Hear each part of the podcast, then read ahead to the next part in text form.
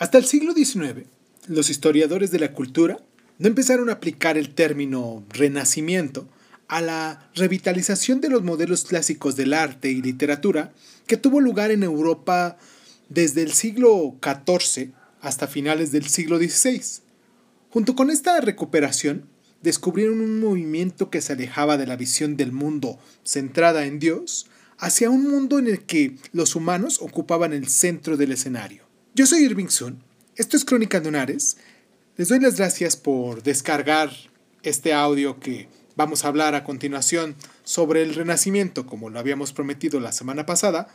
Espero que se encuentren muy bien hoy siendo 21 de octubre del año del Señor 2021.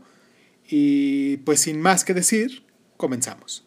Cierra los ojos, cierra los ojos, cierra los ojos, cierra los ojos. Si escuchas que alguien se acerca, no temas. Todo estará bien.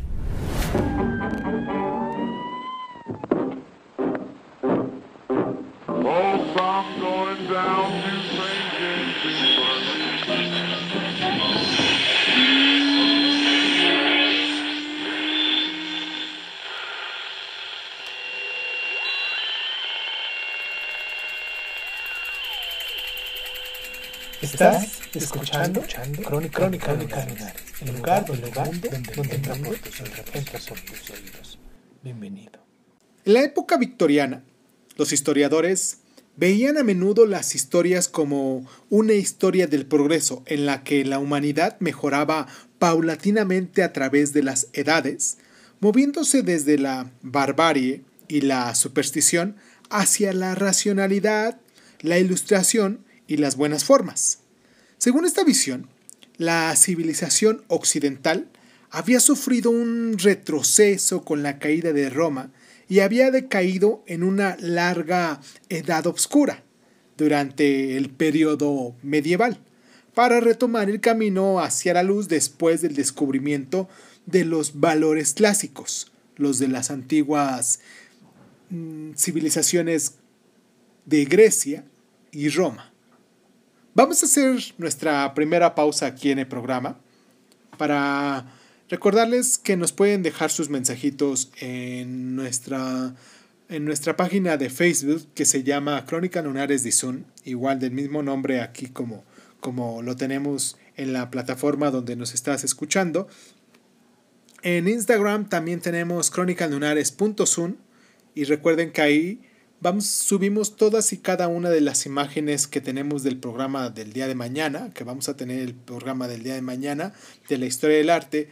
Y es bien importante echarles un ojito a todas esas imágenes, porque bueno, ahorita que hemos estado hablando esto de la historia del arte, pero pues conforme vayamos avanzando, de todos modos, esa plataforma de, de Instagram como crónicalunares.zoom, este, vamos a darle otra pues otra vitalidad, por decirlo de algún modo. Solamente terminamos nuestra sección de historia del arte y yo creo que vamos a, seguir con eso, pero pues vamos a ir subiendo imágenes relativas a los temas de los cuales hemos estado hablando entre semana para que también se pudiesen dar una vuelta. Y pues nada, vamos a hacer esta pausa y continuamos con nuestro programa de hoy del Renacimiento.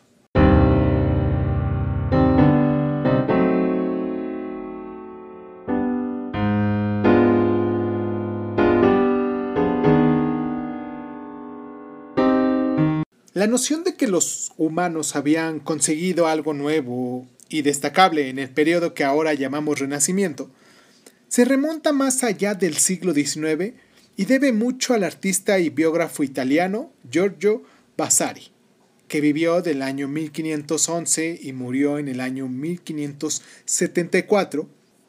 En las vidas de los más excelentes pintores, escultores y arquitectos, Vasari describe cómo desde finales del siglo XIII los pintores toscanos como Giotto reaccionaron contra el arte gótico de la Edad Media y empezaron a purgarse de este estilo tan crudo. Los que vinieron después, continúa Vasari, eran capaces de distinguir lo bueno de lo malo y, abandonando el viejo estilo, empezaron a copiar a los antiguos con todo ardor y atención. La versión de Vasari de la historia del arte culmina con la perfección conseguida, o eso opina él, por su amigo, el pintor y escultor Miguel Ángel, que dice así, sobresale no solo por encima de lo que, como se ha visto, ha sobrepasado a la naturaleza, exagera Vasari, sino también por encima de los antiguos que indudablemente la sobrepasaron, ha ido de conquista en conquista, sin encontrar nunca una dificultad que no pudiera superar con la fuerza de su genio divino. Se trataba de una pieza brillante de relaciones públicas, que iba a fijar la agenda no solo de la historia del arte, sino en general de la historia cultural durante muchos siglos. En el centro de la atención se trasladaban de los esfuerzos colectivos, a menudo anónimos, de los artistas medievales, como los constructores de las grandes catedrales, hacia el genio individual del ser humano en cuya sangre ardía la llama divina.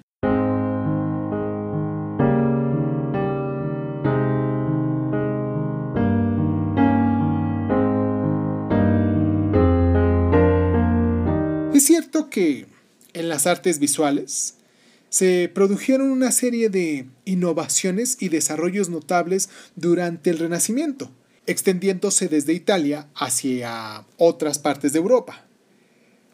En arquitectura, el estilo gótico fue abandonado a favor de una revitalización y adaptación de los modelos griegos y romanos. El término gótico fue acuñado durante el Renacimiento tardío, sugiriendo que el estilo de la Alta Edad Media fue tan bárbaro como los godos que saquearon Roma. En pintura, se realizó un nuevo descubrimiento, la perspectiva, que producía la ilusión de un espacio tridimensional. Tanto en la pintura como en la escultura aumentó la secularización.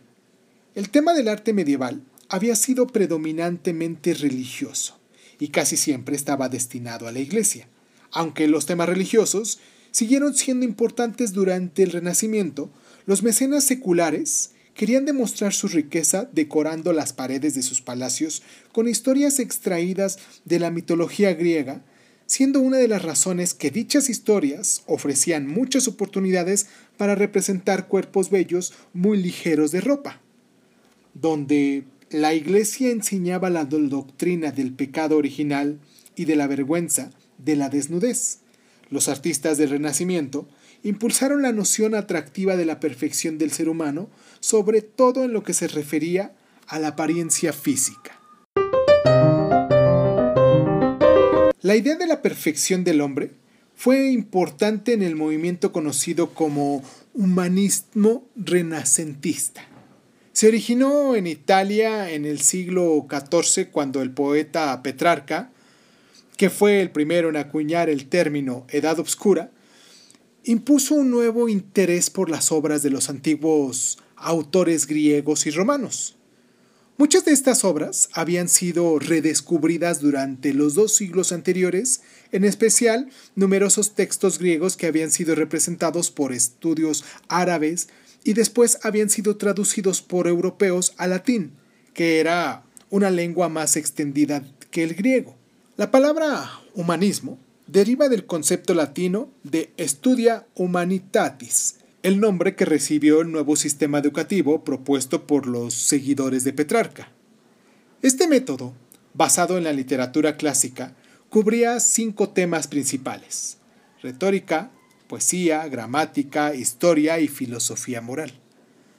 Los humanisti italianos, como se empezó a conocer a los estudiosos clásicos, no solo pretendían imitar el estilo de los autores antiguos, sino también adoptar su modelo de investigación intelectual libre de las limitaciones impuestas por la doctrina cristiana, aunque no llegaron tan lejos a rechazar las enseñanzas de la Iglesia. El estudio de lo que se consideraba la virtud fue de especial importancia. Cómo debía actuar el hombre virtuoso en la política, en el campo de batalla, etc. Aún así, el estilo era importante al adoptar la retórica de figuras como el orador romano Cicerón, Los humanistas creían que podían promover la virtud en los demás y en el Estado en su conjunto. El espíritu de libre investigación, iniciado por los humanistas, se extendió hacia el norte de Europa donde el erudita holandés Desiderio Erasmo se convirtió en un gran crítico de la Iglesia Católica, pero nunca respaldó la ruptura con Roma iniciada por Martín Lutero, y el grado en que el espíritu del Renacimiento influyó en los reformadores protestantes es todavía un tema de debate. Igualmente controvertido es hasta qué punto este espíritu inició la revolución científica de los siglos XVI y XVII, dado que los grandes astrónomos y anatomistas de esta época rechazaron las enseñanzas de los autores clásicos y de la Iglesia cuando entraban en conflicto con los hechos observados. Fue la revolución científica, más que el humanismo renacentista, la que impulsó la revolución intelectual, ética y filosófica de mucho mayor alcance que la ilustración del siglo XVIII, en la que hunden sus raíces muchos de nuestros modernos valores occidentales.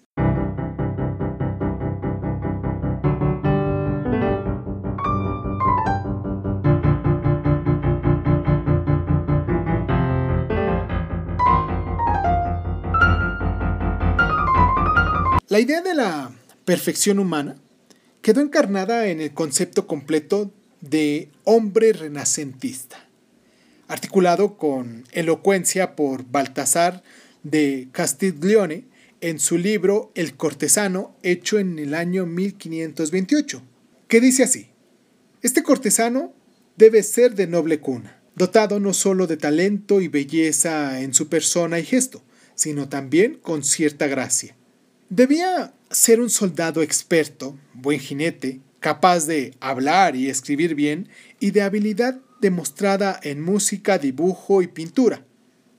La obra fue muy popular, pero quizás porque rearticulaba el ideal del caballero perfecto y gentil, que había sido central durante muchos siglos en el concepto medieval de la caballería.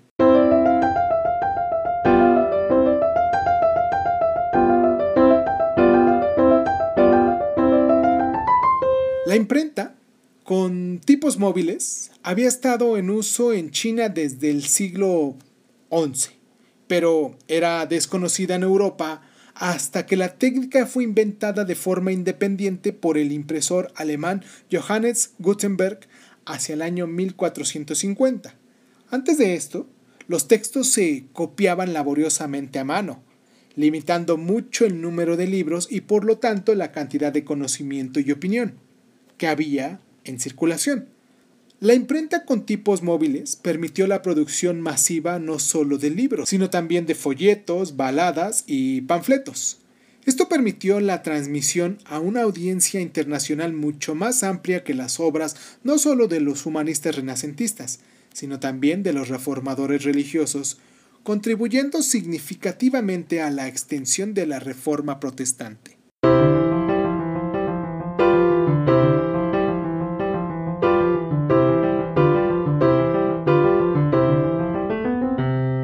En el siglo XI fue la fundación de la primera universidad europea en la ciudad de Bolonia.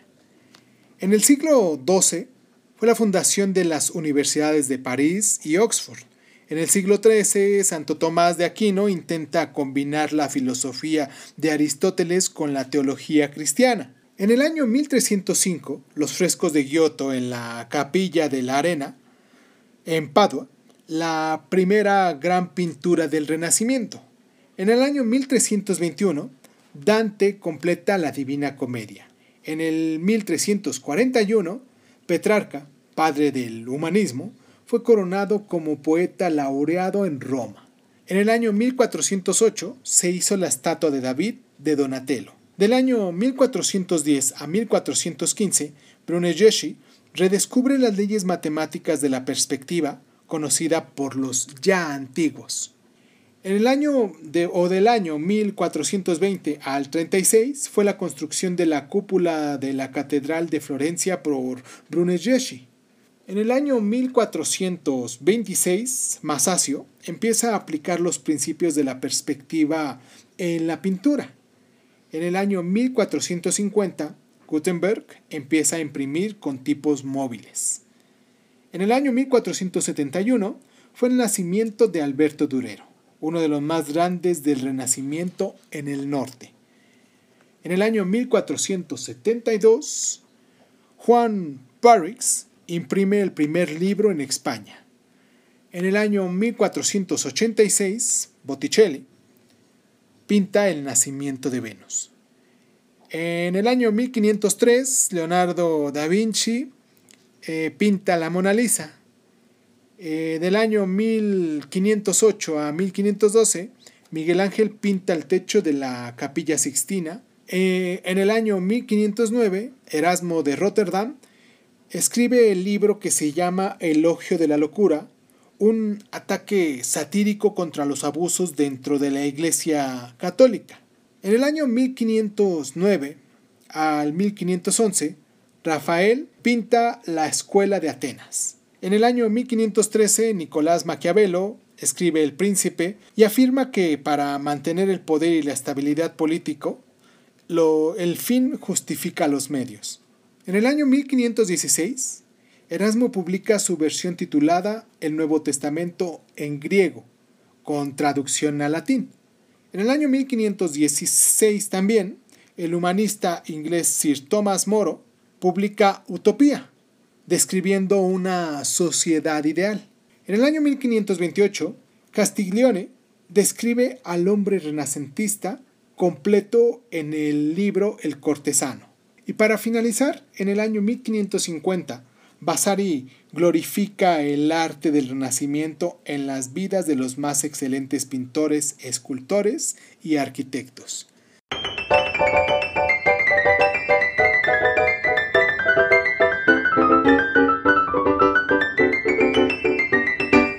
Le puedan echar un ojo tanto a estos libros que hicimos mención como a las pinturas de las cuales también estuvimos hablando y que muchas de estas se encuentran en nuestra página de eh, en, sí, en nuestra página de, Instagram, en nuestro canal de Instagram, como Crónicas Lunares de Sun. Y pues les mando un abrazo muy fuerte a toda la gente que se toma el tiempo para descargarnos. Quiero mandar un abrazo a la gente de Arabia Saudita, Arabia Saudita que, que nos escuchan también. O sea, yo, yo quiero pensar que son poquitas personas realmente. La misma plataforma nos indica los lugares donde nos están escuchando, las zonas donde nos escuchan y pues pienso que ahí en Arabia Saudita, pues a lo mejor habrá uno que otro despistado. Espero que haya muchos despistados que se tomen el tiempo para podernos descargar. Y pues nada, vamos a pasar con nuestro, siguiente tema para el 28 de octubre, la próxima semana, del Imperio Otomano. Hoy hablamos sobre el Renacimiento. Les mando un abrazo muy fuerte a ti que me escuchas allá en el otro lado del mundo o aquí cerquita conmigo en la ciudad de Morelia, que, que es donde estoy radicando. Y pues esto fue Crónica de Unares. Yo soy Irving Sun y pues muchísimas gracias, muchísimas gracias por estar.